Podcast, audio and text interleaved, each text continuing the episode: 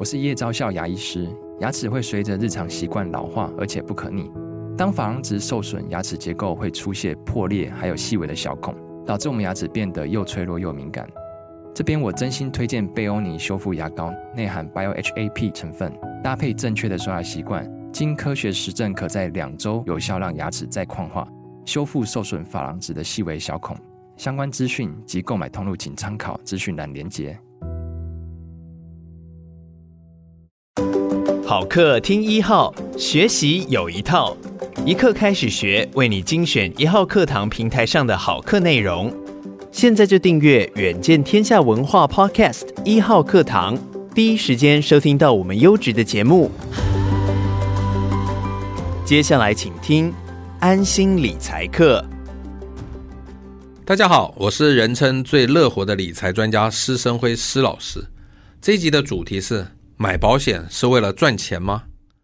我在这一集将专门讲保险这个主题。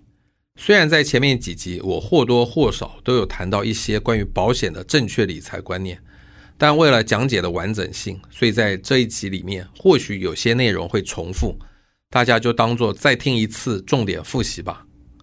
俗话说得好，天有不测风云，人有旦夕祸福。我相信大家一定听过这句话，所以现在花一点钱买保险，万一你以后生了重病，出了意外，都不会把自己的经济状况瞬间拖垮，甚至连累家人。这种急难救助的功能，就是保险当初设计的原意。我想请问大家一个问题：买了保险之后，你是希望自己健康平安呢？还是希望自己不要浪费保险费，常常去申请理赔呢？我想大家应该是希望自己健康平安吧。既然没有人想赚保险理赔，那么保费就应该付得越少越好。理赔金额越高，保费相对就高，对小资族来说一定会造成沉重的负担。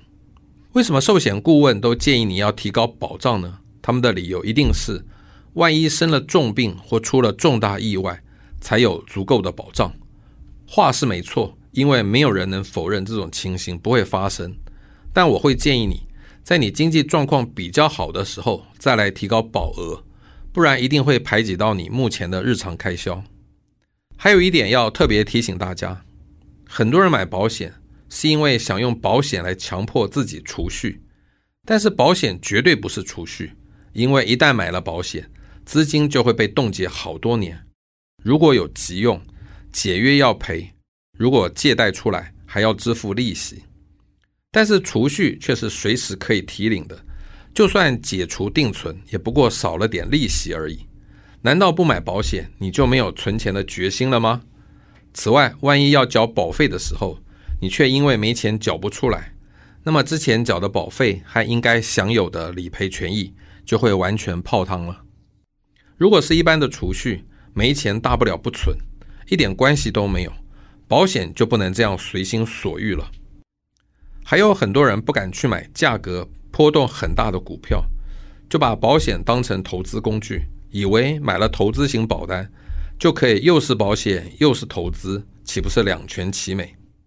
不久之前有一则新闻提到，某家寿险公司卖的投资型保单居然没有保本，害保户还集体提出抗议。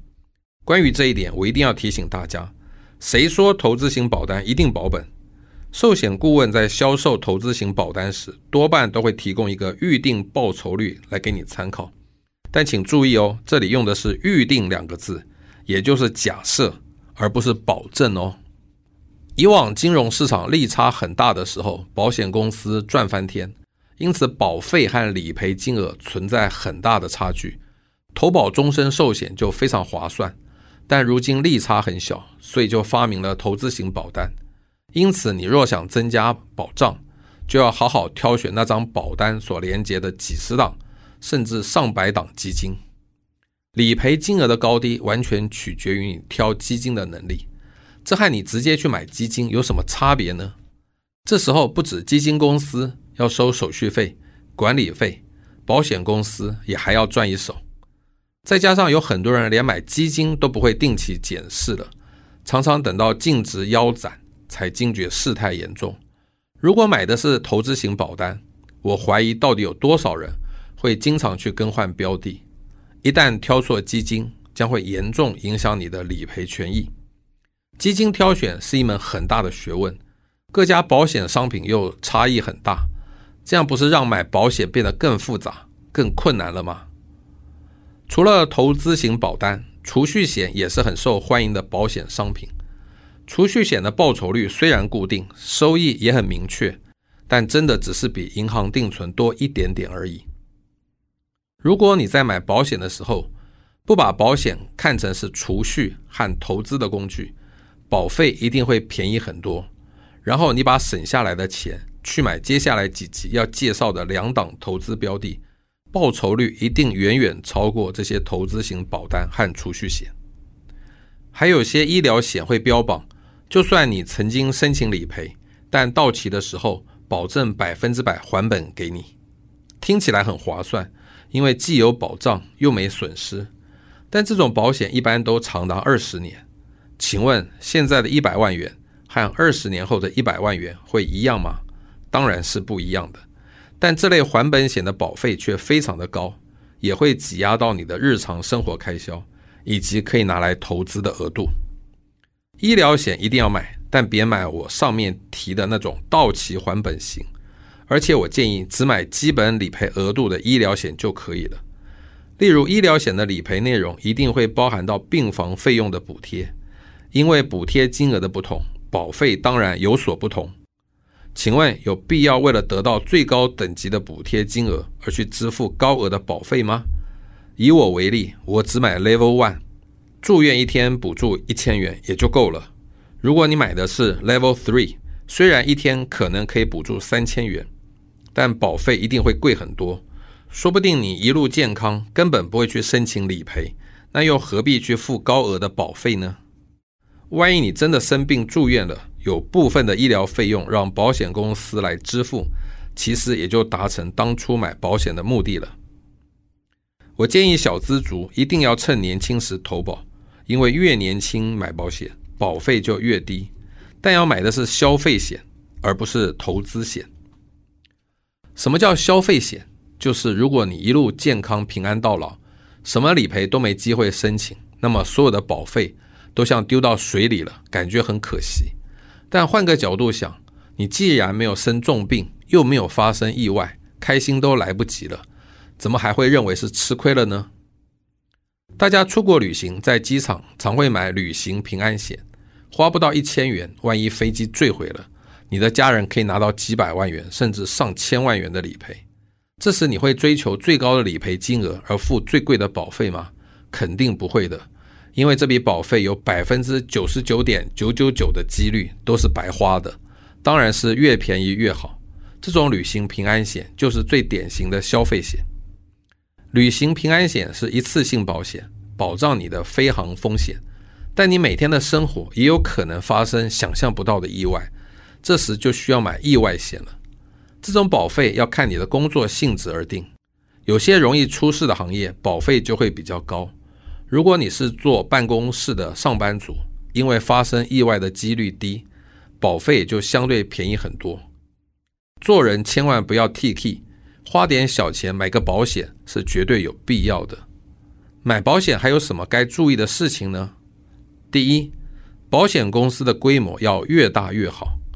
规模比较小的保险公司一定会提出比较丰厚的理赔条件，不然怎么吸引大家去买？但千万不要被诱惑了，因为报酬高，风险就高；相反，则是风险低，当然不能预期报酬高。或许你会说，这几年倒了好多家保险公司，政府都会找人来救，权益并不会受到影响。但是你如果抱持这种侥幸的心理去投保，万一这一次你投保的保险公司倒了，政府真的不救了，你该怎么办？第二，优先找国内的大型保险公司。国外保险公司的规模和专业或许胜过国内保险公司，但这几年不断看到国外保险公司撤出了台湾市场。虽然都有国内保险公司接手，权益不至于受到影响，但在这种情形下，很容易造成人员的流动或是系统转换的问题。多少都会带给保护一些不便，我们又何必花钱担这个心呢？第三，尽量跟资深寿险顾问购买保单，因为他们在这一行做得够久，应该会一直做下去，服务就能持续而且稳定。如果你跟新进人员购买，万一他业绩不好，只好自动或被迫离开，后续服务就可能中断。或许你有很多同学或朋友刚进这一行，希望你帮忙捧场，这时你最好挑那些有意愿留在保险业生根，而且业绩已经逐渐稳定的人购买，这样对彼此都好。第四，一种保险只买一张保单，很多人买保险常常是迫于人情压力，结果就是买了许多性质相同、条件类似的产品，虽然多一张保单多一份保障。但过多的保单其实是没有必要的，只是增加你的保费负担而已。第五，要注意国外保单的汇率风险，因为汇率的波动可能对你的权益影响很大，尤其在这个全球低利的环境，可能到头来理赔金额还比你缴的总保费还低呢。最后，我来总结这一集的两个重点：第一，让保险归保险，投资归投资；第二，保险公司要越大越好，寿险顾问要越资深越好。感谢你收听一刻开始学，鼓励你现在就订阅我们的频道，到 Apple Podcast 给我们五星好评并留言，支持我们制作更多优质的节目。远见天下文化 Podcast 一号课堂。